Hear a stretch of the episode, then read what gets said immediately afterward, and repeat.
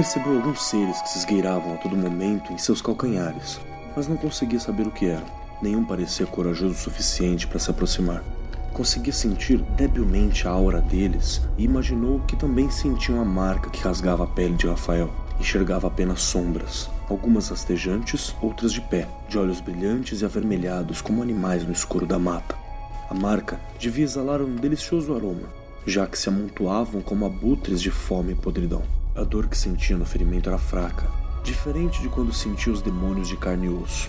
Eles pareciam ser algo menor, carniçais, que nem ao menos tinham força para atravessar o plano físico. Muitos deles acompanhavam pessoas e até pareciam com elas, mas tinha certeza que não eram enxergados por humanos comuns. Parte deles habitava o alto de árvores, outros sentavam-se com os moradores de rua como um igual, ou se grudavam em transeuntes que passavam por ali e permaneciam colados por alguns momentos. Outros pelo tempo suficiente para desaparecerem na noite, com os mundanos como quem pegavam carona. Usuários de drogas eram comuns na região, pareciam ser os preferidos desses espectros, pois muitos se amontoavam sem serem percebidos curtindo aquela atmosfera insalubre, sugando os últimos fios de vida que em breve se findariam. Sabia de seu destino. Uma rua quase deserta e pouco iluminada, onde uma travessa se abriria entre um hotel e um prédio abandonado. Passou por aquele lugar sua vida toda e nunca percebeu aquela passagem que mais parecia a garganta sombria de um monstro de pedra.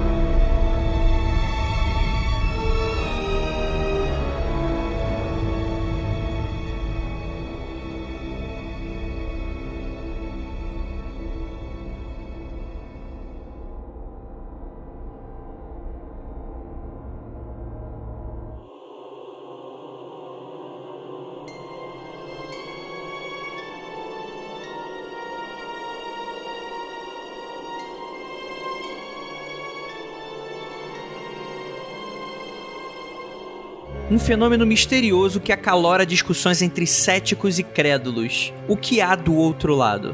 Este é o Mundo Freak Confidencial sobre as experiências de quase morte.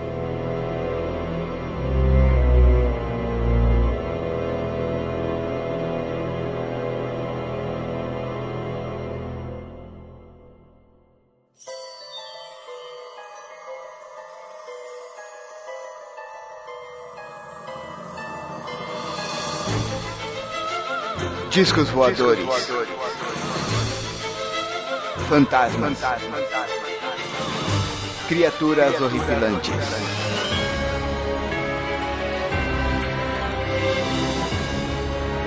Este é Mundo Freak Confidencial.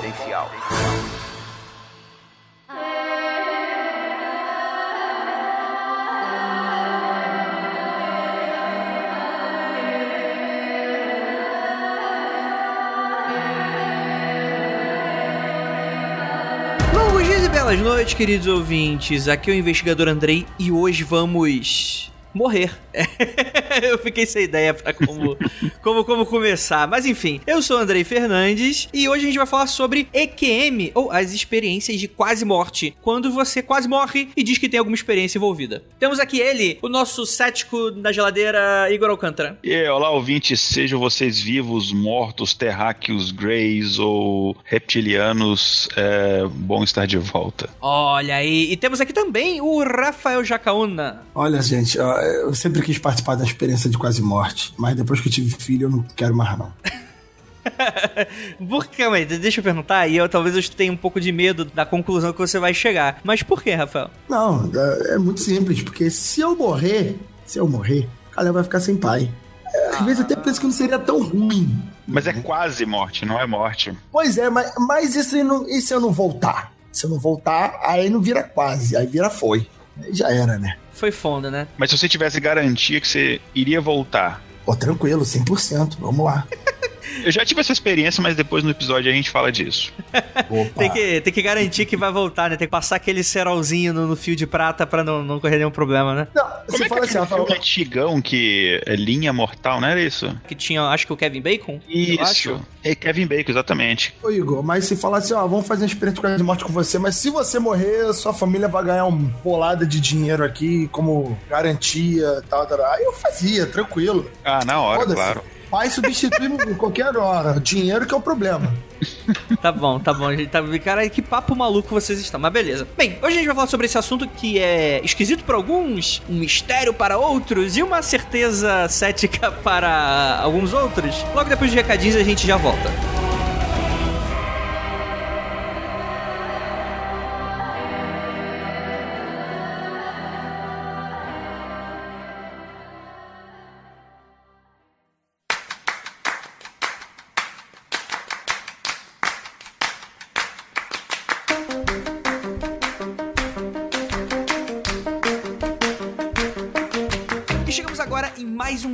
Recadinho do Mundo Free Confidencial. Galera, é hoje. É, é caraca, ah, ah, é hoje. Mês de aniversário do Mundo Freak, meu aniversário, da Ira também. E cara, abril é o mês do Mundo Freak. E a gente vai comemorar como? Aqui em São Paulo, dia 29, famoso Bar do Justo, a gente vai fazer uma mega comemoração e espero você, que seja de São Paulo e arredores, até que, enfim, se você quiser vir pra cá de outros estados também, por favor, todo mundo bem-vindo. Vou deixar todos os links aí no post do evento e também de tudo que eu vou falar. Mas galera, o patrão ficou maluco. Eu cheguei pro seu Penumbra, Vinícius lá, o pessoal já conhece. É, eu falei, pô, Vinícius, é aniversário do Mundo Freak, o que, que a gente pode fazer? Eu tô com uma ideia aqui. Queria fazer um mega descontão do Calcifero. Porque eu sei que muita gente, enfim, 2015 foi complicado, 2016 foi complicada mais ainda. 2017 as coisas estão aos pouquinhos melhorando, mas ainda realmente é bem complicado. Mas aí, aí fala, pô, André, eu queria muito comprar, mas agora não dá, o frete fica muito caro. Galera,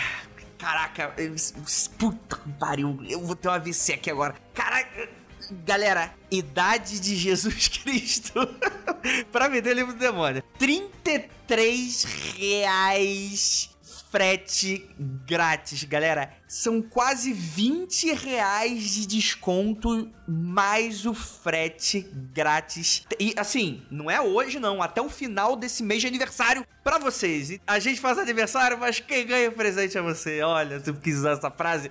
Galera, é hoje. Se você ainda não tem a sua cópia de Calciferum, Demônios, Bruxas e Vagantes, esse é o momento de você adquirir. Ó, acho muito difícil chegar nesse preço. Essa aí é pra acabar com o estoque do patrão. Então, galera, 30... Caralho, eu não tô acreditando. 33 reais mais o frete grátis. Eu estou realmente embasbacado. Esse é o seu momento de você ir lá na Penumbra Livros e garantir o seu livro físico, capa dura. A capa tem um efeito, é, cara, é é muito bacana o efeito. Vai se destacar na sua estante. E, pra caso você tenha saído da caverna agora, dos últimos meses, não sabe o que é Calcifero, Demônio Bicho Vagante, é o meu livro, olha aí. É uma ficção, um romance, né? Não do gênero, né? Mas é um, um livro, né? De ficção, em que aborda aí o Rafael, que é o nosso protagonista, não o Jacaúno. O pessoal fala, pô, André, eu leio e eu fico imaginando o Rafael. É, é, eu acho que eles são completamente diferentes, mas acho que isso é papo pra outro episódio. A questão é que o Rafael, ele vive como a gente, em um mundo contemporâneo, com prédios, celulares e, enfim, trabalhos chatos, e que no meio do expediente, ele acaba descobrindo que um dos colegas de trabalho dele é, na verdade, um demônio fugitivo. É isso aí. E ele acaba fazendo um contrato com esse demônio, vai acabar sendo tragado pra toda uma trama de, enfim, mistério e maluquice que ele nunca acreditou e agora vai ter que se virar para sobreviver. Galera, essa é a hora de você comprar. Eu, obviamente, vocês, enfim, escutaram um trechinho antes do episódio começar. Esse trechinho não é inédito. Na época da divulgação, a gente divulgou bastante ele pra dar um gostinho aí pra você. Então, galera, é agora. Se você não quiser esse presentão que eu tô te dando, então me dá esse presente comprar essa porra, cacete. um presente pro Mundo Freak, pra tudo que a gente já deu pra você de mega legal. Os apoiadores, a galera que apoia a gente financeiramente, eu sorteei cinco livros pra todo mundo lá. Foi realmente, hoje vai ser, esse mês é temático Mundo Freak. Então é isso. Calciferum, Demônios, Bruxas e Vagantes, garanta já o seu. E é claro que, se você gosta do nosso trabalho, do nosso podcast, quer saber das coisinhas que a gente tá aprontando em vídeo, ter acesso às pautas, ter acesso às gravações ao vivo, enquanto a gente tá gravando, você vai estar escutando lá bonitinho. E além, é claro, de participar de vários sorteios e muitas coisas legais, vou deixar aí a página do apoie.se barra confidencial. A partir de 4 reais você já tem acesso ao nosso grupo. E aí, enfim, dependendo do quanto você estiver disposto, você vai ganhar mais coisinhas e tal. E também, é claro, sabendo que você está contribuindo com esse podcast que é maravilhoso. Que vocês sabem que apesar de, sei lá, uma vez ou outra, uma vez na vida, outra na morte, pode até ter um atraso. Mas toda quinta barra sexta tá aí nos agregadores de vocês. E é isso. Tá bom, galera? Contribua. E se você não consegue comprar livro e se você não consegue apoiar financeiramente, não tem qualquer problema. Eu te peço encarecidamente que você apoie a gente divulgando o nosso conteúdo. Se você conhece aquele cara que gosta muito de podcast ou gosta muito de histórias de terror, ou os dois, indica esse trabalho que eu acho que você gosta. Se tá escutando acho que, acho, que, acho que você gosta da gente, né? Então, indica a gente, explica o que é podcast. Pode usar ah, é uma rádio na internet, pode usar o que você se quiser para explicar. O que vale é deixar a pessoa entendente aí do que, que é o nosso programa, do que, que é o nosso projeto maravilhoso. Espero que vocês gostem do episódio de hoje. Galera, tá chegando 150, hein, galera? Vai, cara, vai ser uma porrada. Putz, cara, vocês não conseguem nem imaginar. É isso, bora lá pro episódio falar sobre pessoas que morreram, mas não morreram, mas que morreram, que não morreram, mas quase foram, não foi. E é isso, bora lá pro episódio.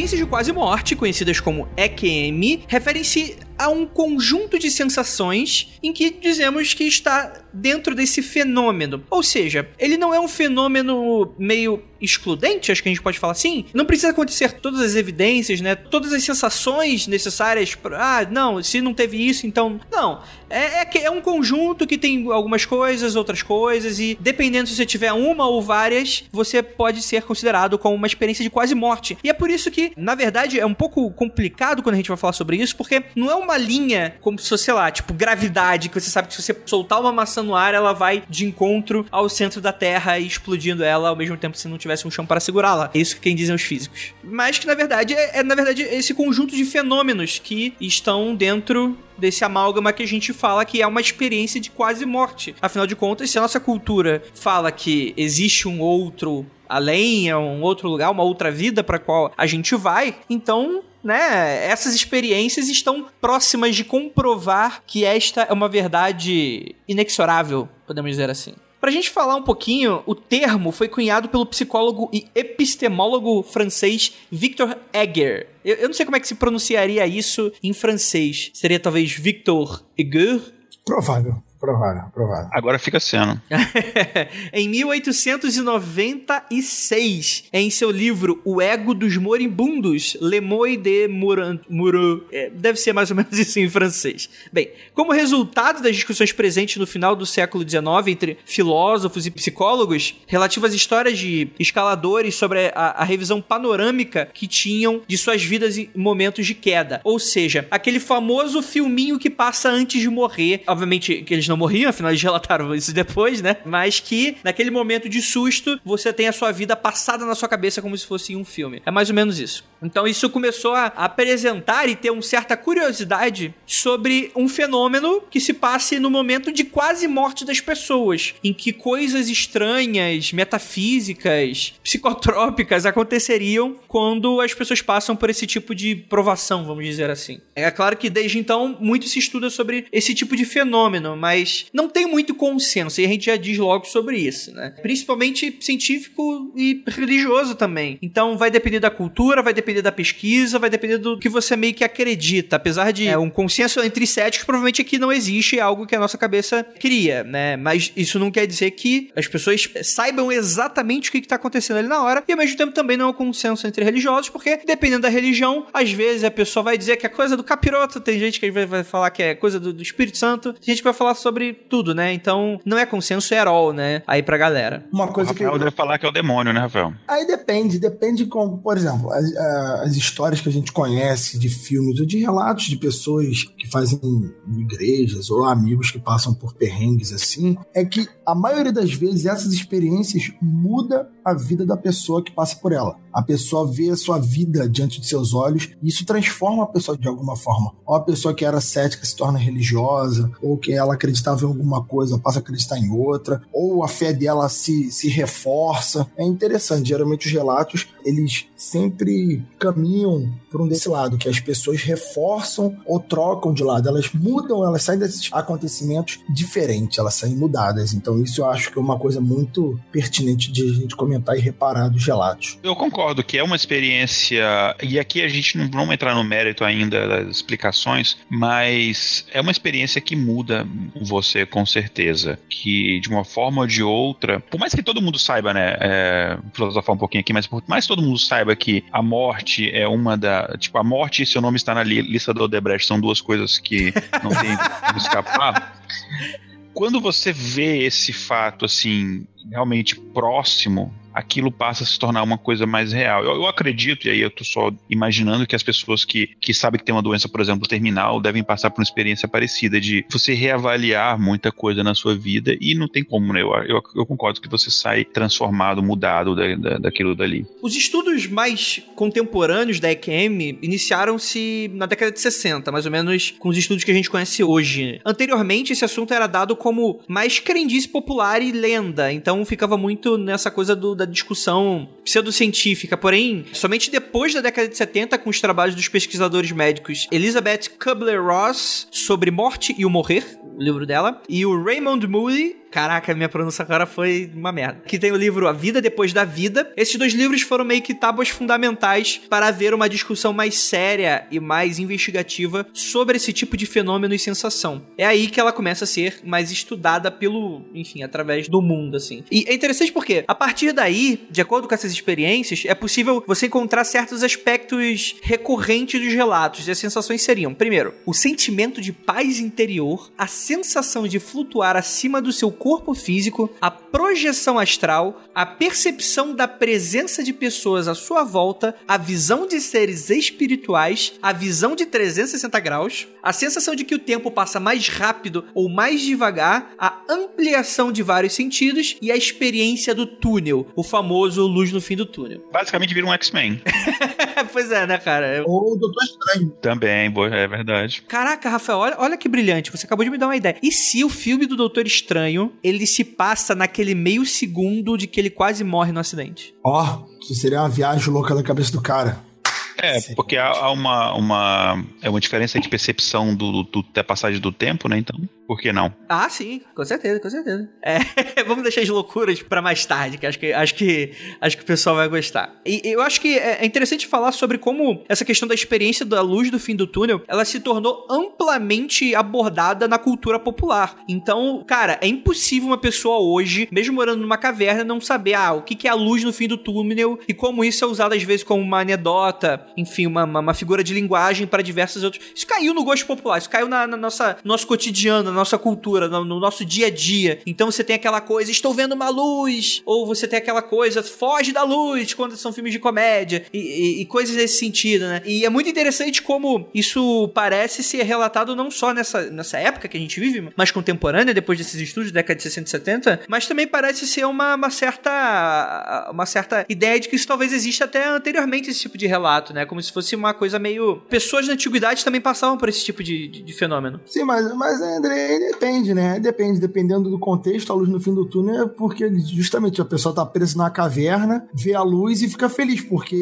ela, sabe, é lá de fora da caverna. Não tem luz dentro da caverna. Quando você vê a luz, você sai e fica feliz. Então depende também do contexto. É por isso que isso talvez dê aí pra gente alguns estudos meio arquetípicos quando a gente tá falando hum. sobre isso. Por exemplo, o Kenneth Ring, o professor de psicologia da Universidade de Connecticut e pesquisador do campo de EQM, ele subdividiu esse fenômeno em cinco estágios. E essas subdivisões são: primeiro, paz, segundo, separação do corpo, terceiro, entrando na escuridão, Quarto, vendo a luz. Cinco, entrando na luz. Você pode não perceber, mas você que curte estudar roteiro, coisa nesse sentido, isso é muito próximo do que a gente conhece hoje como a jornada do herói. O que, que vocês acham? Ó, você tem um mundo comum, aquele momento de paz. Você sente aquela sensação de paz. Aí então você tem aquele momento que é aquele momento de que você tá sendo retirado dali à força. Aquele momento de susto, aquele momento, no caso aqui na EQM, seria a separação do corpo para uma estrutura de uma história. Seria aquele momento que a gente sai do mundo comum, sei lá, o, o mocinho é atacado, acontece alguma coisa ruim na vila do, do mocinho, ou acontece algum acidente com ele que vai tirar ele do lugar comum. Aí logo depois você tem aquela coisa entrando na escuridão. Então é o que? É o Luke Skywalker se aproximando da Estrela da Morte, né? Depois de sair lá do planetinha dele. O Neo entrando, enfim, na Matrix. Quer dizer, o contrário, né? Ele saindo da Matrix e coisa nesse sentido. O quarto, você tem essa questão da, de ver a luz, no qual você tem uma, um direcionamento no qual você vai seguir pro caminho final, pro seu objetivo, pra sua transição. Então, do enxergar a luz até o último, que é o entrando na luz, é um caminho, né? É um momento de transição do ponto A até o ponto B. E você tem o último ponto B, que é o entrando na luz, em que você finalizaria aí e transcenderia, né? Então, tanto metafisicamente, quanto, enfim, na questão das histórias e ou entrando pro céu e coisas nesse sentido. Eu acho que é um paralelo bem interessante para se fazer. É, tem, uma, tem toda uma estrutura, como você disse, arquetípica. Apesar que qualquer coisa que a gente pode contar, assistir, viver, cai em um arquétipo, né, cara? A gente pode forçar é. Coisa em qualquer coisa, né? E claro que também, é, quando a gente vai falar de arquétipo, existe sempre aquela discussão de que será que tudo é uma grande Fibonacci em que tá tudo lá é a mesma coisa e todo mundo atende ao mesmo padrão, ao mesmo ritmo? Ou será que a gente, na nossa cultura ocidental de interpretar o mundo, a gente dá essa forçadinha de barra para encaixar o que a gente quer, aonde a gente quer, né? É muito dessa discussão, mas que eu, eu acho interessante porque a partir daqui a gente vai ter uma viagem pro subjetivo. Porque apesar da gente ter muita coisa científica, tem algumas discussões que eu quero levantar um pouquinho mais pra frente que eu acho que os ouvintes vão gostar. Excelente, excelente. O Kenneth, ele declarou que 60% das pessoas que experimentam o primeiro estágio, aquela questão do sentimento de paz, de contentamento, chegam nessa fase, né? 60% daqueles que sofrem da EQM. Mas apenas 10% experienciariam o estágio número 5, que seria o caso deles entrarem na luz. Então é muito interessante que ele fala que 10% apenas eles conseguem ir até o final da coisa toda. Esse talvez seja um dado interessante pra gente colocar aí. E as circunstâncias clínicas associadas a essas experiências de quase morte incluem, primeiro, parada cardíaca, no infarto do miocárdio, ou seja, a morte clínica. É interessante porque esses termos eu já trabalhei com cardiologia, então esses termos eu entendo. É, o coração parou, né? Segundo, aí vem o cardiologista e me dá uma voadora porque não tem nada a ver, é uma coisa mais específica. Eu sei que é mais específica. Eu acho que quando a pessoa morre é porque teve morte cerebral. Não, não, não, não, não, não. Mas aí eu tô falando né, do conceito do coração parar. Não esqueçamos que o Igor fez, fez um tempinho de medicina. Ah, claro, claro. É ele que vai dar aqui as voadoras. Mas assim, é, antes dele até interferir, mas é, é, a própria morte, né? O próprio conceito de morte, ele também não é um consenso entre as pessoas. Eu tô errado, Igor? Olha, a medicina, eu acredito que há um, um, um, consenso de que o momento da morte é o momento da morte cerebral, né? Hoje, né, enfim, esse momento da morte ele vem mudou de acordo com a própria evolução da medicina. Mas, claro que religiões e, e enfim, outros ramos que não são necessariamente a, a medicina de, discordam disso daí. Mas, de acordo com a medicina, eu acho que é praticamente um consenso de que é realmente a morte cerebral. Não, sim, sim. Não tô falando sobre o ponto final, aquele ponto que você desliga as máquinas. Eu tô falando que é encarado da forma como um processo que está levando a pessoa a morrer, né? Que vai ser a parada, né? Então você tem vários fenômenos que ah, acontecem sim. no nosso corpo. É isso que eu tô falando. É, eu sei que ah, sim, sim. pra medicina não tem muito mais o que fazer, apesar de que tem gente que deixa ainda os aparelhos ligados e tal, uma discussão que não é para hoje. Mas o que eu tô querendo falar é que, tipo, existe uma série de fenômenos que o próprio corpo, ele meio que sabe que tá morrendo e ele começa a entrar em, em parafuso, né? Então você tem que essa questão da parada cardíaca, o, o choque na perda de sangue pós-parto ou em complicações perioperatórias, choque séptico ou anafilático, eletrocução, coma resultante de dano cerebral traumático, hemorragia intracerebral ou infarto cerebral, tentativa de suicídio, quase afogamento ou asfixia, apneia e depressão grave. Então seria um dos famosos casos clínicos que são mais comumente ligados a, a, ao EQM. E só um comentário aqui, não tem necessariamente a, a ver com isso que você falou, mas voltando à questão da morte, né, de causa, morte e tal, eu acho que se ouvintes escutaram alguns episódios antigos, eu comentei que eu trabalhei durante um tempo em estágio, né, no IML, ajudava a fazer necrópsia, enfim, tal, na época da faculdade de medicina. E eu lembro que o legista, às vezes, quando tava assim, meio sem saco e não tinha muita certeza da causa da morte, aí ele colocava lá, parada cardíaca. Porque, cara, todo mundo antes de morrer, o coração vai parar, né? Assim, basicamente, Sim. em algum momento. aí ele botava lá, tipo, era, era, era meio que, tipo, sabe, ah, que você tem virose? Era meio que isso lá do ML. Caralho, que bizonho. É, não deixa de ser, né? Mas é uma. é. Eu não vou falar quando eu trabalhei lá, porque a galera vai, enfim, somar um mais um e vai saber de quem eu tô falando. Mas enfim, é, tinha um, um, um, doutor fulano que fazia isso. Apesar do, das EQM seguirem um certo padrão dos relatos, uma pequena parcela desses indivíduos tem experiências um pouco diferentes do comum. Então, entre 1 a 20% dos indivíduos que tiveram a EQM, às vezes eles têm experiências angustiantes e sentiram-se, na verdade, aterrorizados ou desconfortáveis com vários momentos de EQM. É aquele momento que o believer ele vai, ah, é porque isso aí é, é o que vai pro inferno, né? Agora, eu acho um absurdo você achar isso, porque se apenas de 1 a 20% das pessoas que sofrem EQM estão aterrorizadas, é porque tem muita gente indo pro céu, cara. Eu não ficaria muito satisfeito com isso.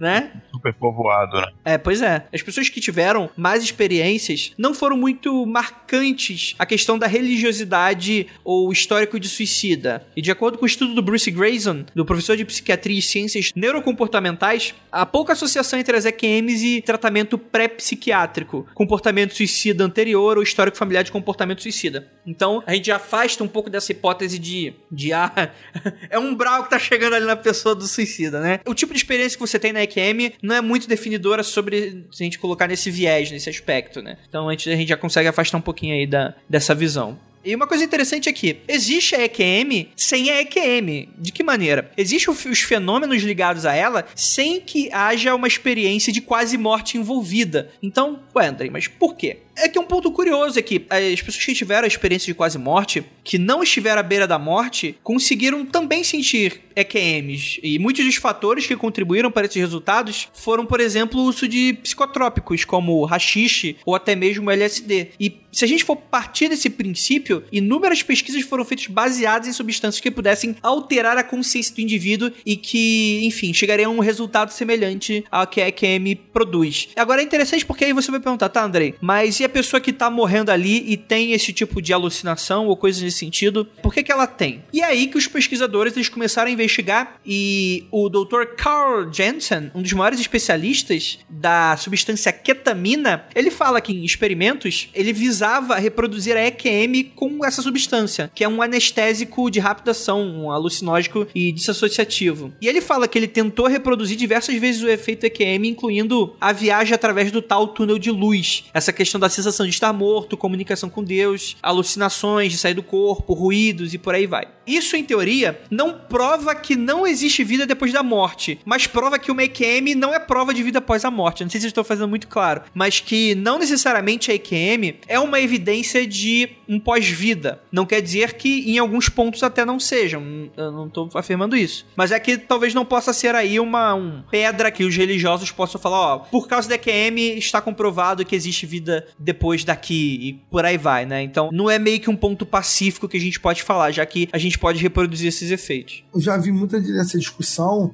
e boa parte dela se apoia que a EQM seria um efeito colateral, um efeito secundário da perda de oxigênio no cérebro. Você com isso teria essa visão da luz, teria todo um conjunto de sensações por um efeito literalmente hormonal, por falta de oxigenação no cérebro. As explicações vão da mais simples possível, como perda de oxigênio, até a mais complexa, que é a produção de certos hormônios em certas quantidades, no momento específico e tudo mais. É, uma das explicações que é dada, enfim, não há um, um consenso né, médico sobre o que pode causar essa experiência, né, IQM, mas uma dessas hipóteses é realmente a baixa oxigenação do cérebro, porque a maioria desses casos que são relatados de experiência de quase morte, a pessoa ela tem um quadro médico que provoca uma baixa oxigenação no cérebro. Existem outros fatores que a gente pode comentar depois, mas essa é uma das coisas que inclusive explica, por exemplo, a questão da luz, né? Porque há uma atividade ali é, reduzida em determinadas partes do cérebro e aí determinadas funções do cérebro elas, elas deixam de funcionar ou elas funcionam de forma um pouco deficitária. Por exemplo, a noção que você tem de espaço espaço, né, que você está restrito ali ao, ao, seu corpo, que é uma noção que, por exemplo, os bebês, né, bem novinhos, eles não têm muito essa noção, né, por isso que você vê o bebê olhando as mãozinhas ali, o pezinho, ele meio que está aprendendo que aquele dali é parte dele, ele não tem muito essa noção, essa diferenciação entre o mundo e ele, né, essa, essa noção de indivíduo. Isso é uma função que o cérebro vai aprender. Então, existem determinadas regiões no cérebro, se eu não me engano, no lobo temporal, que são responsáveis por isso. Então, quando você tem uma baixa atividade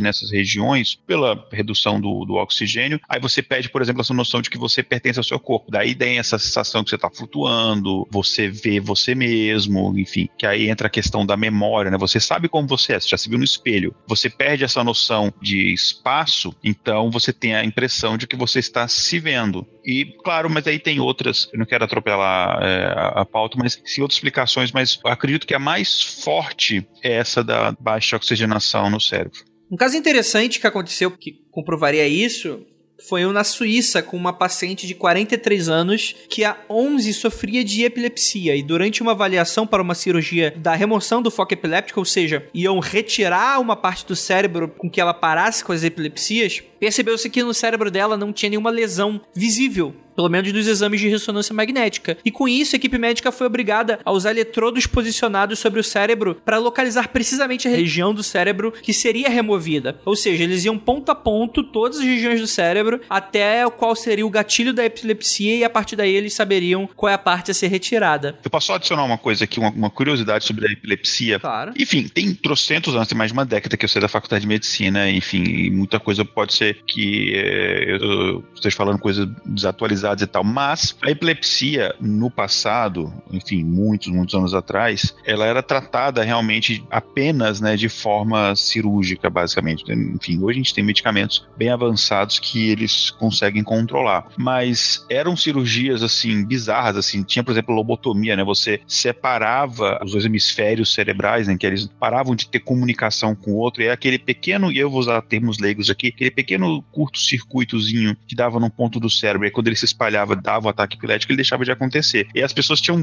vários efeitos colaterais bizarros. Por exemplo, um lado do corpo da pessoa funcionava meio que independente do outro. Sei lá, a pessoa estava abotoando o botão da camisa com uma mão, a outra lá de forma, assim, digamos, independente, contra a vontade dele, ia lá e desabotoava ao mesmo tempo. A pessoa de repente dava-se tapas na cara. E um desses relatos era de pessoas que tinham constantemente experiências de quase morte sem estar realmente perto de morrer, assim. Era é, todo esse processo de sentimento de paz, sair fora do corpo, luz, etc., mas sem necessariamente estar tá passando por um, um, risco de morte. Ah, que interessante. O Ricardo Saraiva, ele faz uma edição aqui, que é um apoiador nosso, que estamos gravando ao vivo esse Mundo Frio Confidencial, ele faz uma edição que, ele que é bem interessante. Quando você vai sendo asfixiado, você começa a perder a visão periférica e vai ficando escuro e você fica com uma visão tubular, né, aspas. Isso por asfixia em luta. Talvez algo mais agressivo cause você não ver nada e a luz do ambiente seja só a luz, sem conseguir identificar o que é o que. E talvez assim poderia simular essa questão da própria visão tubular de certa forma. Pode ser uma forma de enxergar isso, talvez, né? Bom, hein? Tá bom. Uma teoria interessante.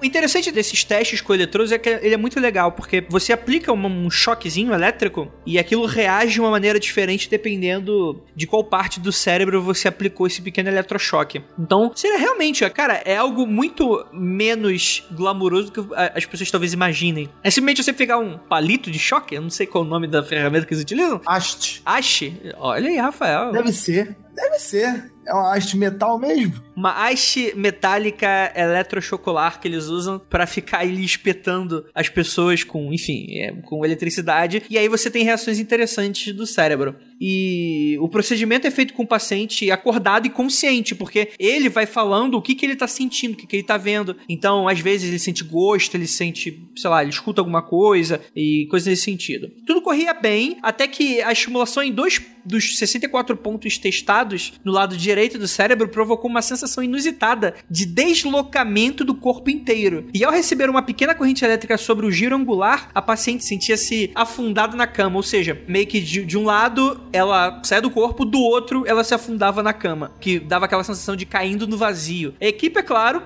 não parou por aí e falou: opa, que coisa interessante. Vamos ficar aqui testando uma pessoa que, enfim, a gente deveria estar curando? Bem, testaram uma corrente elétrica um pouco mais forte sobre esses mesmos pontos e, como num filme filme sobrenatural, a sensação tornou-se uma verdadeira experiência extracorpórea. De olhos abertos, a paciente dizia ver lá de cima, como se levitasse próximo ao teto, seu corpo deitado na cama. E as experiências extracorporais naturais costumam ser transitórias e geralmente desaparecem quando se tentam inspecionar diretamente as partes de corpo envolvidas. Com a experiência extracorporal provocada pela estimulação elétrica, também não foi diferente. Quando o paciente fechava os olhos, durante a estimulação ou olhava diretamente para seus braços ou pernas, eles apenas pareciam se mover em direção ao corpo ou encolher. Então, seria a mesma sensação. Agora vamos falar um pouquinho da ciência, mas antes da gente pular para ela, até o momento, até o momento, queria perguntar para vocês, o que, que, vocês acham, assim, EQM? Totalmente possível. Eu acho totalmente possível, cara. É, eu acho que possivelmente é um efeito neurológico que pode ser reproduzido. Mas o que, que seria essa experiência de quase morte no meu entendimento de chão aqui? não é necessariamente você frequentar o céu, o paraíso, mas é justamente a sensação de estar morrendo e do que a gente pode conhecer como alma ou, ou espírito está se desprendendo do seu corpo, você sentir a diferença entre seu corpo e seu espírito, eu acho extremamente plausível. E, claro, a, a, sensação ou a experiência de efetivamente ir para o céu, estar em outro plano, ver alguém morto, conversar com alguém morto e depois voltar, é uma coisa mais específica que eu também acredito, porque se eu acredito inferno, acredito no espírito, acredito em Deus, coisa tipo, eu tenho que acreditar nessa possibilidade também. Então, eu sou coagido a acreditar nisso aí porque minhas crenças me levam para isso. Se eu negar isso, me complica, me complica um pouquinho. E aí, senhor Igor Alcântara? Então, eu, eu acredito que há, obviamente, a experiência de quase morte, como eu falei, eu passei por uma, mas eu não acredito que há o componente religioso, se eu posso dizer, ou o componente espiritual da experiência de quase morte. Para mim, é uma coisa que acontece completamente no nosso cérebro. A gente sabe que o nosso cérebro, por exemplo, é capaz de produzir sonhos, né? Você pode sonhar as, as coisas mais malucas do mundo e não necessariamente você viveu aquilo. É uma coisa que foi produzida produzida pelo seu cérebro, uma experiência que foi produzida pelo seu cérebro. Então, eu acho que se qualifica nessa mesma coisa. Existem diferentes teorias que explicam isso aí, a gente pode depois falar um pouquinho delas, mas para mim, uma coisa, o fato de você sofrer uma determinada experiência quando o seu corpo está passando pelo processo de morte, não significa necessariamente que há algo após a morte, porque a experiência de quase morte, esse que, ele é muito importante. É igual os OVNIs, né, o, o não identificado que as pessoas ignoram né?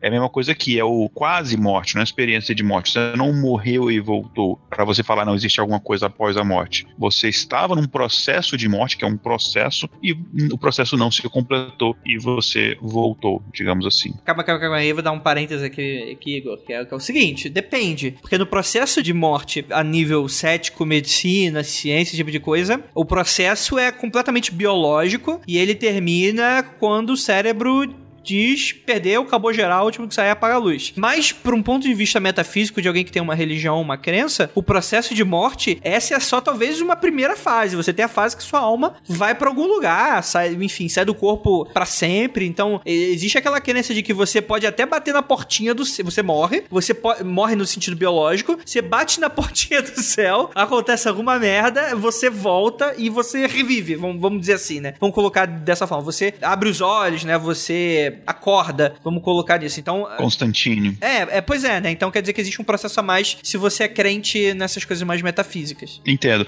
Mas o que eu quero dizer é que nesse processo de quase, da experiência quase morte, você não chegou nesse pós, entendeu? Tá, tá, tudo bem, entendi, entendi. É que existe relatos de pessoas que bateram na portinha do céu, estavam lá, mas para elas a morte só seria morte se elas. É que entrar é, é foda porque a gente. Eu penso muito né, no portão lá do, do, São Pedro, né? Tipo aquele desenho do Toy Jerry, aqueles desenhos extremamente agorentos e, e enfim, cruéis quando o Tom matava o Jerry, o Jerry matava o Tom e você ficava meio desesperado. Mas. Eu prefiro que seja uma, uma menina gótica. Ah, é?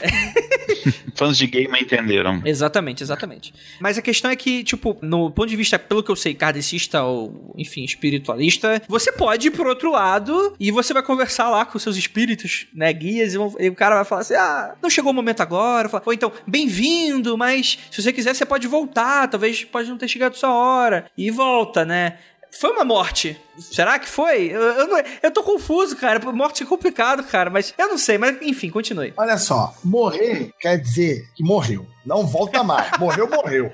Né? Parece lógico, mas às vezes, né, é, né, falta dizer isso. Morrer é quando você pacota, te um brulho no, no, saco preto, te jogam no, necrotério, depois te queimam, te enterram. Aí morreu. Não, não, não, não, não, não, não. Tem que existir um ponto de morte. Você tá falando de um processo aí que pode durar dias, inclusive. Porra, aí que tá, André. A pessoa pode ter câncer terminal e ficar dias morrendo, e mas ela só morre no dia que morreu. Ah, só, né?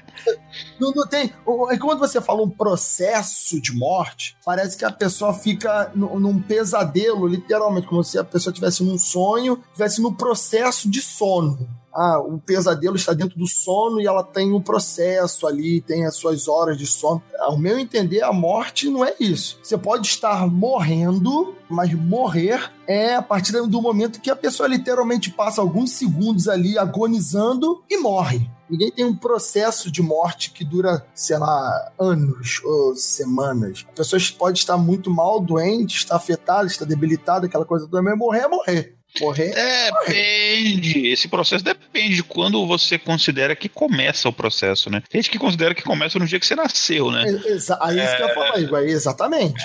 Isso aí é, é complicado a gente determinar o, quando começa o processo. O que a gente consegue determinar hoje com uma certa precisão é o, quando esse processo termina. Claro que essa precisão, conforme a gente vai melhorando a tecnologia dos equipamentos de detecção, né? A gente vai tendo mais precisão. Como eu comentei, antigamente a pessoa estava num, num coma profundo e era decretada como morta. E depois a gente foi, enfim, melhorando as formas de detecção disso. Um dia a gente vai melhorar mais ainda. Pode ser que hoje o que a gente determina como morte cerebral não seja uma, uma morte cerebral. Pode ser que ainda haja um, uma, um pouco de atividade lá, enfim. Mas acho que eu tô saindo do assunto. Não, não, acho que faz parte. Não, entendi.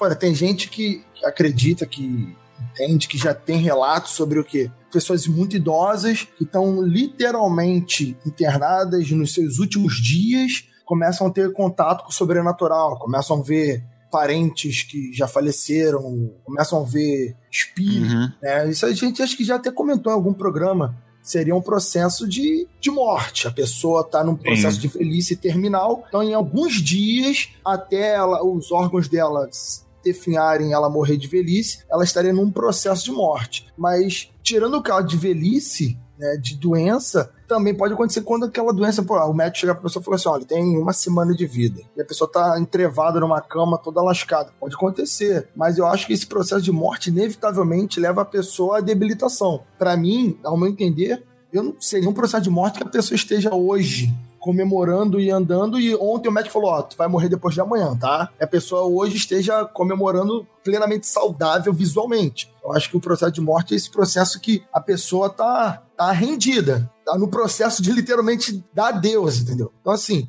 a pessoa para morrer né, e ver coisas é, é uma situação. Outra coisa é a pessoa estar tá envolvida ou passar por um experimento e colocarem drogas nela, fizerem ingestão de drogas e ter uma simulação do processo de morte. Eu acho que esse, essa simulação, como eu falei anteriormente, pode acontecer. Eu creio que seja um processo cerebral. Mas o fato, processo real, vamos colocar aqui entre aspas, processo real só mesmo só pode ver se você estiver pronto para morrer. Se você tiver um ferimento grave, estiver indo a Deus e se alguém não te salvar de forma heróica, você vai pacotar. Esse cara, você é tão RPG. Não tem esse processo de, ah, não, vou fumar, vou usar cocaína, vou usar o Extra, vou usar sei lá que tipo de droga e vou passar por um processo de morte. Não, não. Eu acho que não. Não, não, não, não, não. É que, não, é que você. É que, não, não, não, não, não, não. Calma aí, calma aí existe um processo. É que assim, quando a gente tá falando sobre isso, a gente entra primeiro no conceito filosófico do que, que é porra da vida. A gente primeiro precisa definir o que, que é vida para saber o que, que é morte. O que, que é vida? Ah, fudeu, cara. Fudeu, fudeu. Aí, fudeu. É, então, exatamente, fudeu. Fudeu. É o que? É o momento da concepção? É o momento em que uma célula nasce do, do corpo do, dos gametas? É o momento que você sai lá da, da, da, da mãe? O que, que é, né? Pra a gente definir o que seria a morte, é isso. A gente, acho que o maior consenso da ciência, o máximo de consenso, e mesmo assim, mais ou menos, que a gente tem aqui, é relacionado a essa coisa da parada cerebral. Então, a gente considera vivo o quê? O momento em que o, você tem ali o, o nascimento do sistema nervoso do moleque ali, sei lá, na terceira, quarta semana, coisa assim, sei lá, segundo mês. Enfim, eu não, não tenho os números aqui de cabeça. Mas é complicado, é porque a gente tá tentando definir um ponto em que esse ponto, ele às vezes ele é muito variável e ele é bem, enfim, complicado de você tentar definir. Não, André, olha só, eu tô tentando fazer uma definição aqui de que momento, de que tipo de experiência seria, para minha opinião, válida como quase morte. Isso é, porque a gente tá falando aqui um tempão e a gente não falou que tipo de sensação ou de consequências esse, isso traz pra pessoa que passa por isso. A gente falou, Rafael, a gente falou de ver. Se tem uma lista para você, caralho. Não, não, não, não, não, não, não, olha só, olha só. A gente comentou, falou aqui de, de petúnio, de ver luz, de sentir que saiu do corpo, mas isso aí, isso aí é o normal, isso aí eu vejo no desenho animado. É um normal. Eu vejo no desenho animado. Eu quero o relato. Tem relato? Tem relato, Rafael. Se você esperar a pauta continuar, Quero o relato. se você lesse a pauta pelo menos. Porra, André, quero o relato. Vamos lá.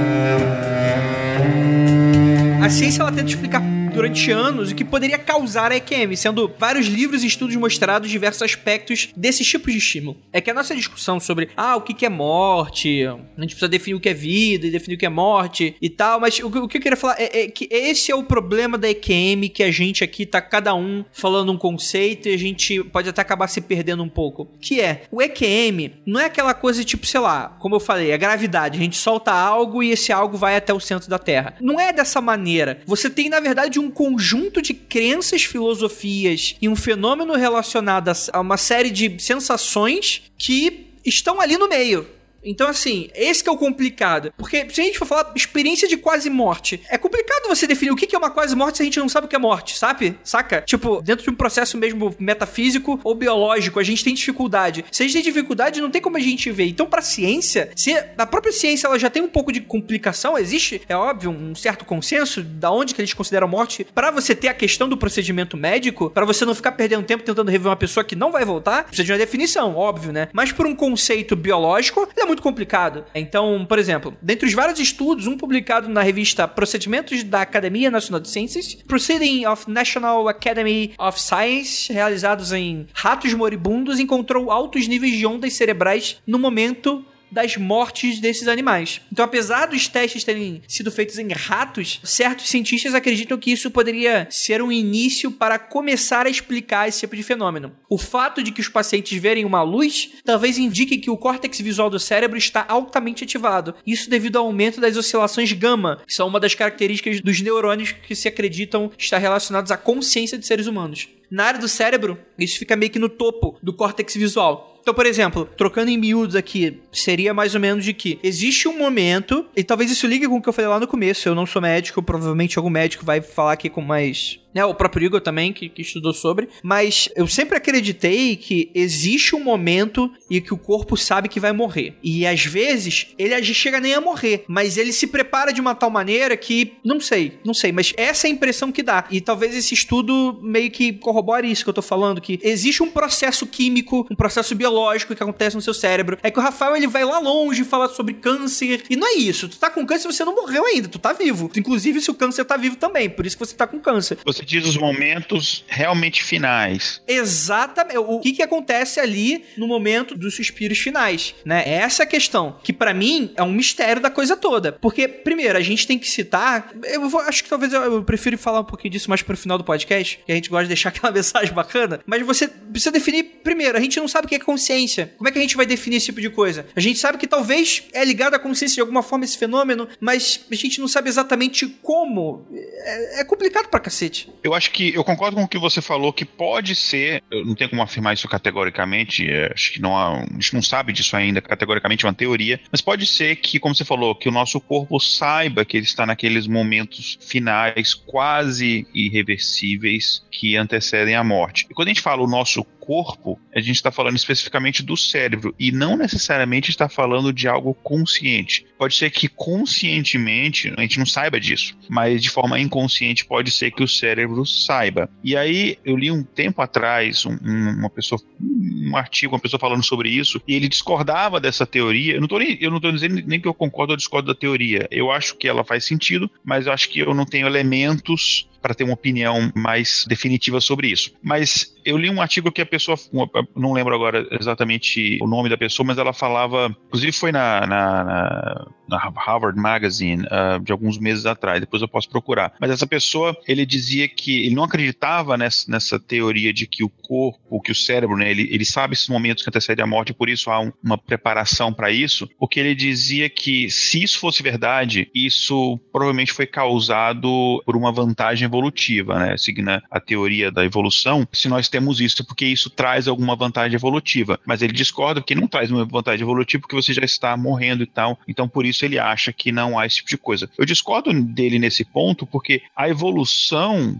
essa questão do melhor adaptado sobrevive, ela só funciona até sua idade reprodutiva. Qualquer coisa que acontece após sua idade reprodutiva, a meu ver, está além da teoria da evolução. Então ela não pode ser usada para negar esse fato. Tanto que o câncer, por exemplo, é isso, né? O câncer normalmente, ele, claro que exceções, tem crianças contraem é, leucemia e outras formas de câncer, mas via de regra ele acontece após a sua idade reprodutiva, ou seja, você já se reproduziu, você já passou os seus genes para frente, então acaba a data de validade, né? Exatamente. O que aconteceu depois daquilo, a evolução, digamos assim, ela não vai te tornar mais apto, digamos em outras palavras. Então é, isso não pode ser usado para dizer que essa, essa teoria, né, não não não, não tá verdadeira. Por outro lado, eu também fico pensando que muita gente pensa, mas por que que o corpo, então, por que, que o cérebro ele, ele, ele faria esse tipo de atividade? Eu não acho que há um motivo, acho que a gente tenta encontrar racionalidade em tudo, mas eu acho que se é uma coisa inconsciente, é um processo natural que o cérebro passa, não é por um motivo. Pode ser simplesmente uma reação natural do cérebro, porque ele tá, enfim, tá faltando oxigênio, então o funcionamento dele tá deficitário e tal. Então é meio que as células ali, elas entram em, os neurônios, eles vão entrando em colapso. Por isso que há esse relatos de médicos e de pesquisadores, principalmente fazendo testes em cobaia cobaias, né, cobaias não humanas, fique claro, enfim, macacos, ratos, cachorros, etc., principalmente em ratos, em que eles verificam que em momentos antes da morte há um aumento grande da atividade cerebral, que o cérebro ele fica mais ativo do que quando a gente está acordado, por exemplo, nesses momentos que antecedem. Sabe, é como se fosse assim uma lâmpada, alguma coisa que ela dá aquele brilho extenso, depois ela explode, é como Sim. se fosse isso daí. Para mim, e aqui é só um achismo, enfim, eu não sou pesquisador dessa área, mas para mim é simplesmente os,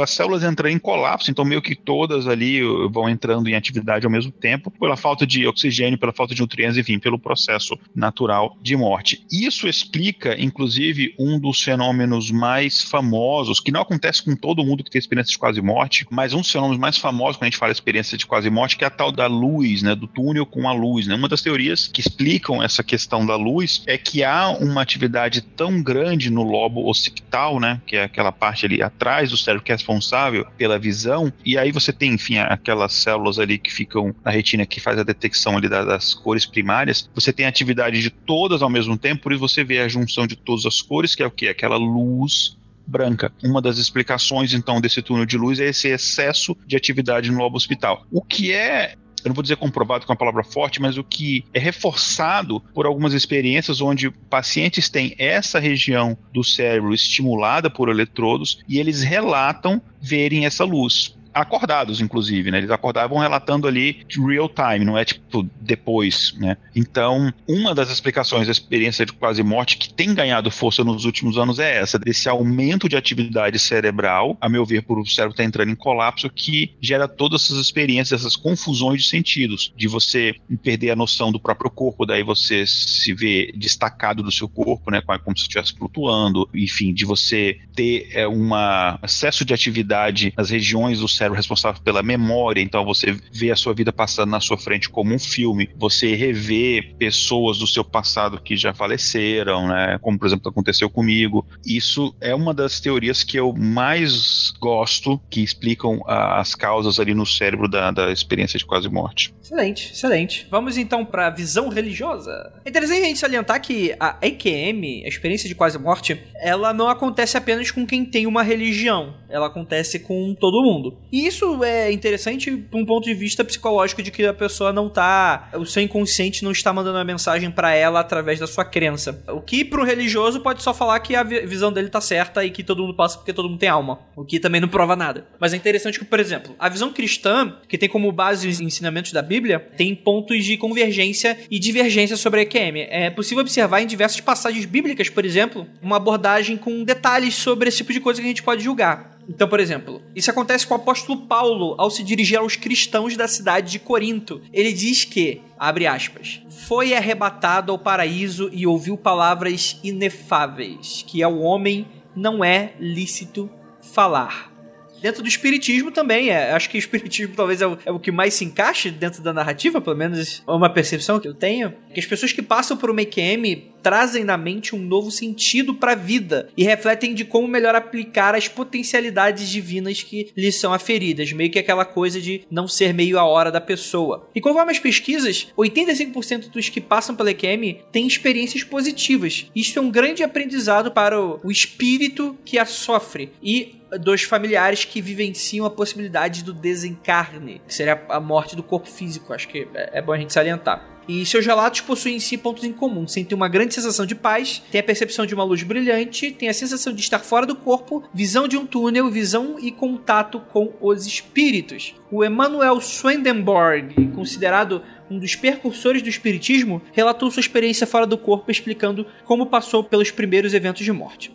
Abre aspas fui levado a um estado de insensibilidade quanto aos sentidos corporais, quase a um estado de morte. Porém, a vida interior com o pensamento permaneceu íntegra e, como isso, percebi e retive na memória as coisas que ocorreram aos que são ressuscitados dos mortos. Especialmente me foi dado perceber que havia um puxar e tirar da mente ou do meu espírito para fora do corpo, contou. A Sandra Rogers escreveu no livro Ensinamentos de Luz, após ter uma experiência de quase morte em 76. Ela fala: Foi-me dito que eu poderia permanecer com a luz desde que retomasse mais tarde ao mundo físico e vivenciasse tudo o que me levou ao ponto do suicídio junto com o restante da minha vida. Escolhi a alternativa que era retornar ao meu presente corpo físico. Foi-me permitido obter somente o conhecimento necessário para me manter, além de me serem dadas iluminações durante o caminho à medida que eu continue com a minha vida, explicou ela. Também o Islã tem umas histórias documentadas que talvez sejam interessantes. Por exemplo, é o caso de uma muçulmana chamada Suleiman, que sofreu uma pancreatite aguda e supostamente morreu. Suleiman conta que, em sua experiência, foi para um lugar multidimensional, passando pela sexta dimensão. Lá ela teria visto personalidades famosas como Mahatma Gandhi e Martin Luther King. E segundo sua viagem, chegou a um lugar ainda mais iluminado onde estaria Noé sentado sozinho, Moisés conversando com Jesus, Krishna com Buda e Maomé ao lado da Virgem Maria,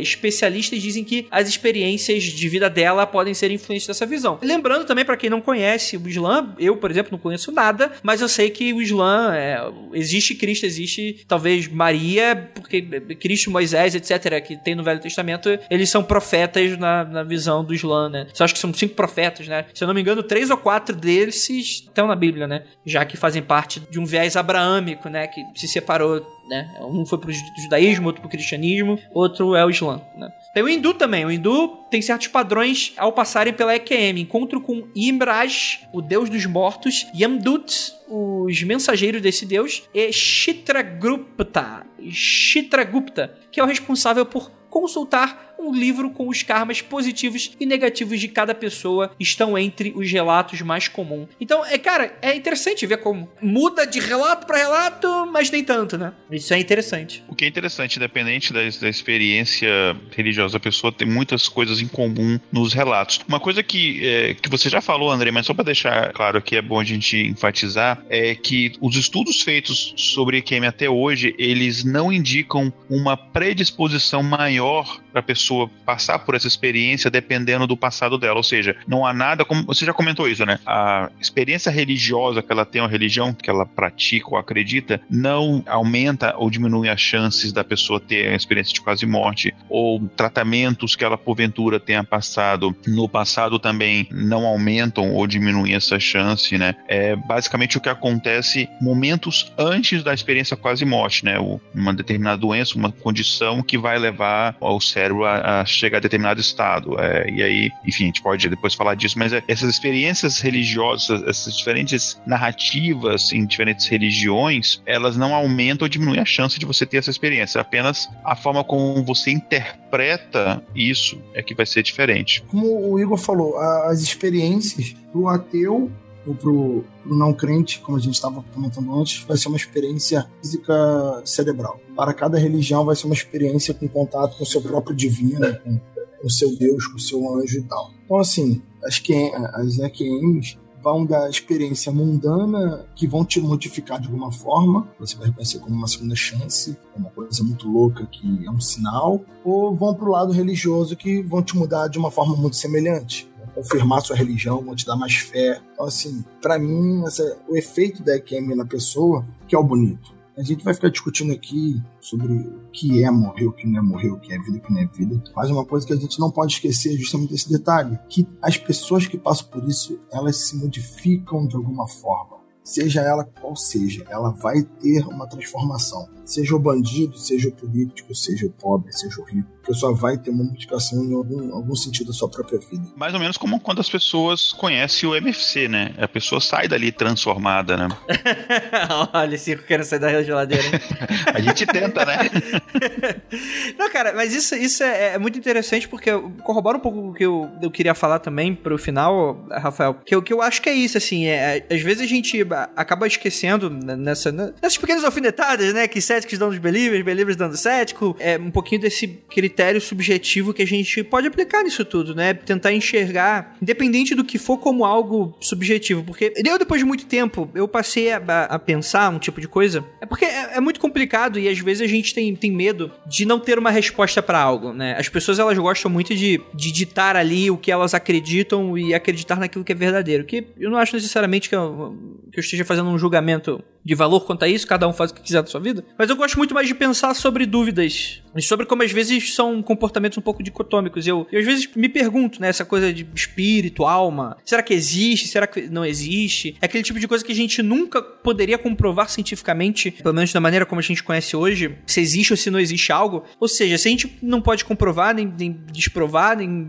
então a discussão para mim, se é ou se não é, não faz muito sentido. Mas eu passei a acreditar de uma maneira que talvez, não sei se para alguém ajudaria, que é que talvez exista uma, uma alma. Não talvez ela de uma maneira espiritualizada, de maneira espiritual, de uma maneira religiosa, mas em um sentido metafísico, né? Como uma, um próprio construto mesmo. Como a própria gente fosse colocar aqui uma questão de psicanálise, onde que eu tô querendo chegar. A gente não sabe exatamente o que é a nossa consciência. A gente sabe que existem partes dos cérebros envolvidas, só que parece que toda vez que a gente chega perto, parece que a gente tá mexendo num grande iceberg que a gente não sabe exatamente a profundidade das coisas que a gente tá mexendo. E o que eu tô falando isso, eu não tô tentando comprovar a, a parte espiritual, mas eu não sei, é, é um campo eletromagnético que existe na nossa cabeça, é a nossa forma de entender, é uma filosofia, é um conceito evolutivo do eu, da singularidade. Eu, não, eu, eu acho muito bonito a gente tentar discutir na filosofia, cada um colocar uma coisa e tal, mas eu, eu me nego um pouco a, a tipo, a, a acreditar que uma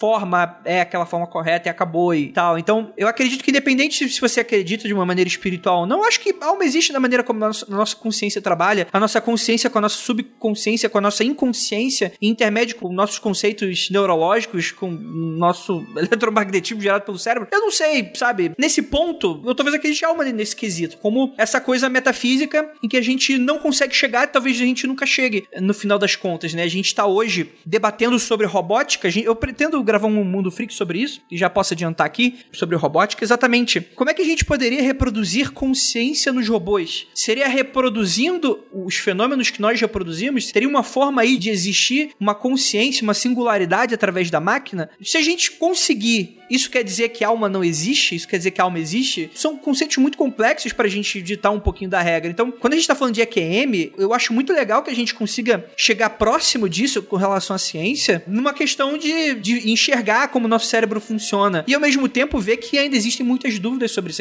Ainda existe o campo nublado do que, que é sobre isso tudo. Então, eu acho que é por isso que a EQM é algo que ela atrai muito as pessoas. Porque é aquele tipo de coisa que não importa o viés em que você tem que enxergar. Nunca tá completo. Você tenta completar aquilo com a sua crença. E mesmo a sua descrença, inclusive, também, né? Você tenta completar aquilo de alguma maneira. Será que é algum critério evolutivo, como a gente tá falando aqui? Mas por que, que existiria alguma vantagem evolutiva da gente ter algum processo biológico de morte da maneira como a gente falou aqui hoje? Não sei, né? Pode ser um processo químico natural? Aí a gente, enfim, é aquele debate eterno que a gente nunca vai chegar lá. A questão de que ex existe alma ou não existe alma, eu acho que dá para você esticar o conceito do que vem a ser alma para você conseguir dizer que existe, independente de crença. Você pode falar alma é consciência. Você falar que alma é consciência, eu acredito que é a consciência, então eu acredito em alma. Mas a questão aqui que, que acredito que está falando é, é essa consciência, este algo que sobrevive à morte do corpo. Essa é a alma que, ou espírito, ou qualquer nome que a gente queira dar, que entra em questão se a experiência de quase morte ajuda ou não na comprovação disso ou não. Né? Não, não, não. De nenhuma maneira eu tendo a acreditar em qualquer comprovação de nada. É só um aspecto filosófico de enxergar isso. O que, por exemplo, se a gente fosse colocar, Igor, por exemplo, uma pessoa que esteja em coma, um estado vegetativo, nesse aspecto, se a gente está falando de consciência, a pessoa está inconsciente. Isso quer dizer que ela está sem alma? Exato, é isso que eu tô falando. Dá pra esticar esse, esse conceito. Porque existe a separação, né, Você sabe, você sabe disso, que existe a separação entre o nosso neurológico, a maneira como o nosso cérebro funciona bioquimicamente, e existe a. Existe essa. Vamos lá. É que tudo ao mesmo tempo faz parte de uma mesma coisa, talvez, mas ao mesmo tempo a gente pode fazer essa separação, né? Essa consciência como algo de fora. E a EQM é justamente sobre isso. É sobre existir de alguma forma essa separação e de alguma forma elas talvez existam sem coexistir uma com a outra, talvez. Se a gente for puxar a nossa consciência para uma máquina, a gente tá aí morto né, biologicamente falando. A gente tá num processo de pós-vida. Isso, para quem assiste, acredito que você é uma dessas pessoas, Black Mirror, tem aqui na última temporada aquele San Junipero naquele episódio, né, que as pessoas basicamente transferem a consciência delas para este mundo virtual, né? E aí dá pra gente discutir, é a pessoa, né?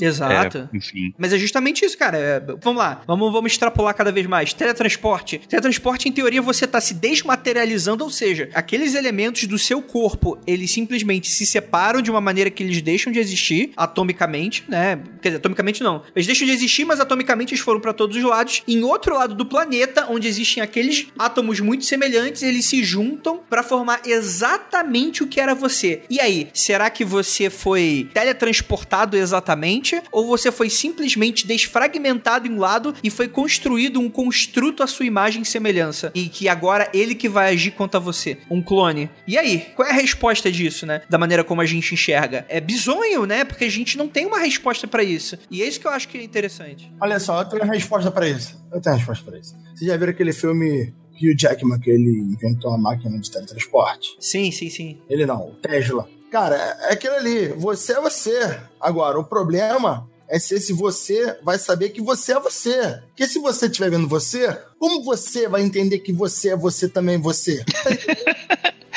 O que, que você fumou, Rafael?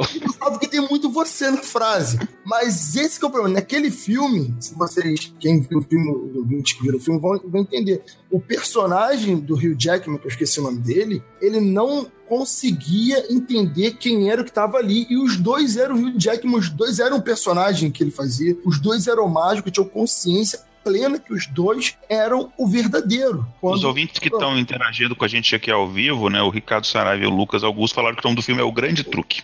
Grande truque. Olha. Esse mesmo. O próprio personagem ali, os dois sabem que eles são verdadeiros. Não tem o falso e o verdadeiro. Os dois são iguais. Os dois são iguais. Tanto que o personagem ele, ele toma aquela medida extrema para manter o truque funcionando e ficar famoso, né, tal. Mas os dois personagens são verdadeiros. Né? Os dois, as duas pessoas são reais. Os dois provavelmente tinham alma, a alma se dividiu, a alma é o que, o que é consciência a partir dali. Então, realmente, isso é uma discussão muito além. Mas aí a gente entra na, na, nesse paradoxo, mas tende-se comumente a associar a pessoa que produziu o clone como sendo original, por mais que sejam cópias indissociáveis. Não, mas é que tá, Andrei. O original só quer dizer que é que ele veio primeiro. Ele não quer dizer que o outro seja falso, só quer dizer que o outro é original porque ele deu origem. Por isso que ele é original. Ele foi o primeiro, ele veio o primeiro, ele é o. A partir dele que eu fui feito. Então, ele é original porque ele é o primeiro. Não porque eu sou falso. É, ele é original porque ele é a origem de tudo. Ele originou a cópia, independente de quanto a cópia seja idêntico e indistinguível do original. E se você, Rafael, como filho da mãe e do pai, você é um clone. Já passou para nisso? Você é um clone dos dois. Ué, todos os dias da minha vida. Olha aí que. Eu fico olhando meu filho e falo, coitado dele. ah, bom que a, a Tabata salva. A, Tabata, a gente da, da Tabata vão salvar essa, essa criança aí. Mas é coitado duas vezes. coitado, coitado.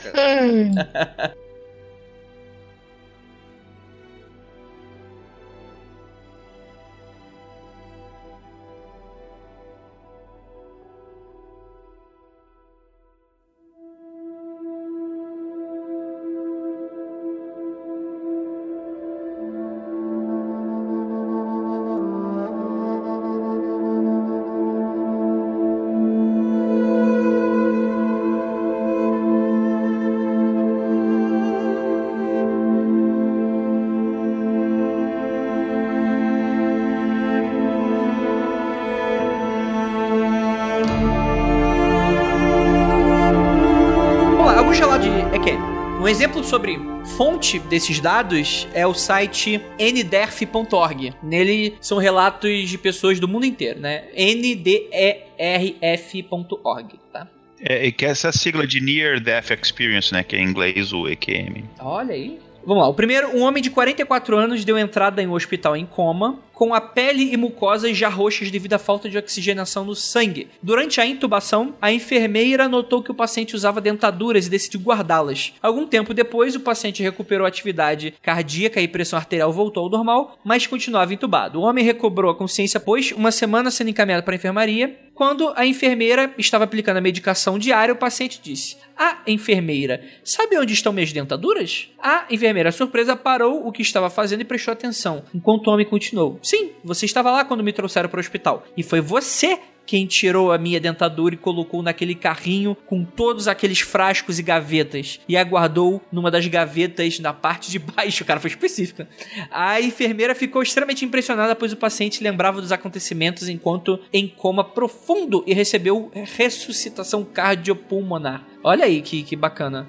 É um relato interessante. Aos 9 anos, o índio norte-americano Alcinegro teve um Cara, parece que a gente vai contar uma anedota aqui agora, né? Ele teve um colapso depois disso. As pernas, braços e rostos começaram a inchar. Nesse momento, ele viu dois homens surgirem das nuvens dizendo: Vamos, o seu avô está te chamando. Caraca, foi meio, meio Simba, né, cara? Meio, meio, meio Mufasa. Cara, legal, hein? Isso aí. Depois disso, subiu ao céu até chegar a uma porta multicolorida. Lá ele encontrou seis de seus antepassados que lhe concederam poderes de cura e sabedoria. Após duas semanas, ele recobrou a consciência e demorou um tempo até ele contar sua história, tanto que foi necessária a de um curandeiro para ele resgatar tudo o que havia acontecido durante sua experiência. Anos mais tarde, ele se apresentava pela Europa como Buffalo Bill, quando adoeceu e ficou novamente entre a vida e a morte. Ele conta que seu espírito viajou através do Atlântico até sua terra natal, os Estados Unidos, em um trajeto repleto de cavalos, águias e gansos migratórios. Olha que interessante, culturalmente, a EQM. Buffalo Bill. Olha, o famoso Buffalo Bill. E, porra, é legal que hoje em dia ele se apresenta como MV Bill, né, cara? Tu vê como é que a pessoa muda depois de uma experiência dessa. ah, na moral, vou desligar aqui ou então o Andrei tem que desligar aí. Não vou aguentar, não.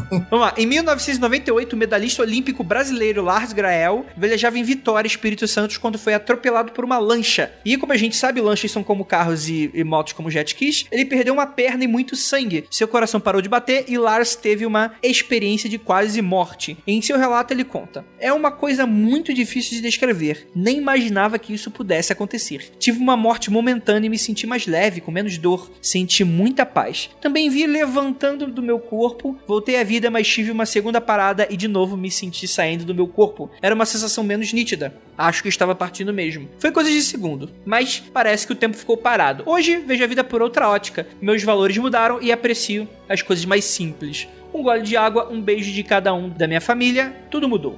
Isso é interessante que também temos um relato aqui de uma pessoa que está participando, né? não é meu, já vou adiantando. Será que é o do Andrei? Olha aí, ó. Foi, foi um momento que eu, que eu, que eu. Não, não fui eu. Quer que eu conte como é que foi comigo? Claro, né, Igor? Porra, por favor, todos os detalhes. Vamos lá então. Isso foi em, em janeiro de 2011. Eu tava em Atlanta e, enfim, é inverno, né? E tava numa nevasca de recorde de vários, assim, sei lá, décadas que não, não fazia tanto frio. Vocês vão entender qual a relevância disso. E aí, enfim, eu não tava com roupa apropriada para um frio tão intenso e tal, e aí tava ali trabalhando no dia a dia, indo pro trabalho, passando frio, etc. Eu acabei pegando uma pneumonia que foi evoluindo, porque eu, enfim, tava sem seguro saúde na época e fui deixando. Eu sei que o negócio evoluiu, evoluiu, evoluiu, eu tive uma parada respiratória, enfim, tive algumas outras complicações e acabei tendo uma parada respiratória. Eu só não morri porque eu estava dentro do hospital quando isso aconteceu, porque o cliente onde eu estava trabalhando era um hospital, e eu estava numa reunião cheia de médicos quando eu tive um piripaque. Oi, calma aí. Não Sim. que se interesse pro seu relato, mas é engraçado que você não tinha seguro saúde e trabalhava no hospital. Sim, é porque eu não trabalhava, eu não era funcionário deles, eles eram clientes, né, da empresa para qual eu hum. trabalhava. Eu não morava ainda nos Estados Unidos, né? Então eu fazia ponte aérea, né?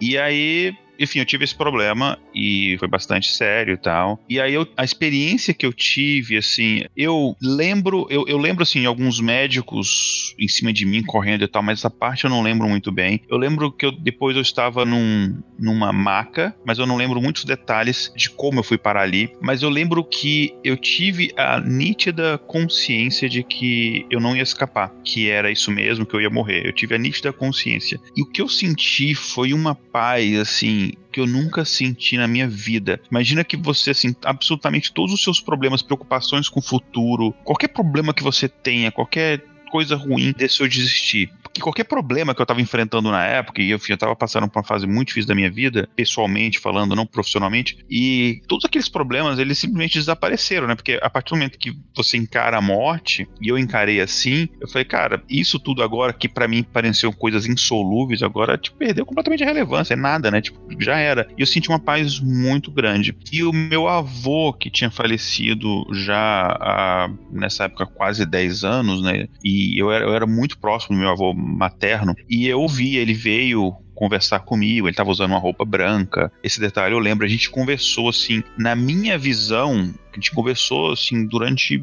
horas, mas eu não fiquei tanto tempo assim desacordado pelo que eu fiquei sabendo depois por parte das enfermeiras. E eu não vi a luz com o túnel como eu imaginava, mas eu vi uma porta que era a porta do quarto que eu estava, ela estava entreaberta e tinha uma luz muito brilhante atrás dessa porta. E era uma luz assim, como se você pegasse assim, sei lá, todos os holofotes do mundo e ligassem atrás, assim, era muito forte. Como se houvesse aquela luz, eu não conseguia ver nada que estava além dessa porta. E eu queria ir, só que eu tava na cama, assim, eu não conseguia levantar e tal. Eu tava na cama, mas eu, tava, eu não tava sentindo meu corpo, eu tava sentindo como se meu corpo, assim, fosse a sala inteira sabe? Eu não tava restrito ao meu corpo físico ali. E aí eu queria ir, porque eu falei, cara, tipo, foda-se isso daqui. Tipo, cara, tá uma merda, não tenho mais motivo nenhum para continuar aqui. E aí eu queria ir e tal, queria ir, queria ir, queria ir. E aí depois eu acabei despertando, né? Eu tava ali, enfim, e não ia morrer. E aquilo me deu uma tristeza profunda, sabendo que eu não ia morrer e tal. Já que realmente não tava num momento muito bom da minha vida. Aquilo me transformou essa experiência me transformou bastante, assim. Não em termos religiosos ou não, porque assim, ah, eu estava vendo meu avô, não, eu acredito que não, mas na verdade, para mim aquilo era irrelevante. A experiência em si não interessou para mim a explicação por trás daquilo, se eu vi realmente o meu avô, o que significa que há vida após a morte, que, enfim, ele ainda está em algum lugar. Para mim, naquele momento, aquilo foi relevante. Isso se tornou relevante depois, quando eu fui repensar o caso e fui avaliar aquilo dali. Mas no primeiro momento, aquilo se tornou irrelevante. E aquilo me transformou bastante, porque no primeiro momento eu tomei a decisão de que eu não queria mais viver mesmo, falei, ah, enfim, eu tinha tomado a decisão que aquele ano ia ser o último da minha vida, no dia 31 de dezembro eu ia colocar um fim a tudo, então 2011 foi um ano que eu fiz um monte de loucura e fiz tudo o que eu queria fazer, mas depois ainda bem que eu mudei de ideia, mas me transformou e hoje em dia eu encaro alguns problemas, eu tento pelo menos encarar alguns problemas insolúveis com menos dramaticidade. Eu penso que em algum momento eles não vão ser tão graves assim. Então foi, foi a minha experiência. Olha só, eu não sei se eu já contei aqui, acho que eu, realmente eu não lembro. Não sei se o André de repente lembre que eu contei uma vez que eu tive um sonho que eu tava vendo um meteoro chegando na Terra e ia destruir, eu fiquei tranquilo pra caramba, foi o dia mais feliz da minha vida, já, já cheguei. É, muito otimista, cara. Esperar o meteoro é muito otimista. não, não, nunca aconteceu não pra você, não. Cara, o Igor fazendo essa descrição do EQM dele, eu tive um sonho, tá? Que vocês vão ver que, que faz que parece essa história. Eu tive um sonho onde eu ligava a televisão e tinha notícia falando que um meteoro, sei lá, se revelou, de repente ele já estava apontando no céu e que o mundo ia acabar e não tinha o que fazer, tá? A descrição era mais ou menos só, acabou, fecha a conta e passa a régua. Eu lembro, a sensação que eu senti no meu coração foi a maior felicidade que eu senti na minha vida. Eu peguei uma cadeira de praia, subi no telhado da minha casa, que aqui não tem terraço, então tive que escalar pela janela do banheiro, como eu fazia quando era criança, puxar a cadeira de praia, coloquei, trouxe uma sacola, abri a cadeira de praia, sentei, botei meu óculos escuro, sentei na cadeira, bebendo suco e olhando pro céu e o meteoro era literalmente isso que o Igor falou, era uma luz incrivelmente forte no céu e eu ficava olhando pro céu e pensando em todos os problemas que eu não tenho mais. Não tenho que pagar conta, não tenho que arrumar problema de família, não tenho que comprar nada, não tenho que fazer pagamento de nada, não tenho que estudar mais não tenho que pensar em aposentadoria, não tenho que pensar em governo filha da puta. E aquilo ali me deu uma Mas não tem que pensar em aposentadoria mesmo, você não vai aposentar. Pois é, e, e, e, sério, isso que tu falou, Igor, foi exatamente o que eu senti nesse sonho. Eu fiquei incrivelmente relaxado, todo mundo na rua correndo, se descabelando, tiroteio comendo, sabe? apocalipse legal, aquele típico das pessoas se matando. Eu relaxado, tranquilo. Só o barulho, né? Abrindo latinha de cerveja, né? Abrindo, Botou a cadeirinha ali, vou, vou curtir o fim do mundo. E isso que tu descreveu da, da luz do fim do túnel, justamente era o meteoro chegando à luz no fim do túnel, porque eu botei o óculos escuro e eu consegui olhar para ela antes de botar o óculos, eu não consegui olhar. E quando eu acordei, eu senti isso que tu falou, eu senti uma tristeza profunda. Será que foi uma QM que eu tive? Ou será que foi um sonho muito triste? Muito feliz, mas muito triste porque eu acordei. A descrição é muito semelhante, porque eu tava super feliz, incrivelmente satisfeito, alegre, com um sorriso, e eu acordei e senti uma profunda tristeza, e no meu sonho tinha luz, tinha tranquilidade, tinha essa sensação de uma câmera me observando, olhando pro céu, deitado, tranquilo. E foi isso.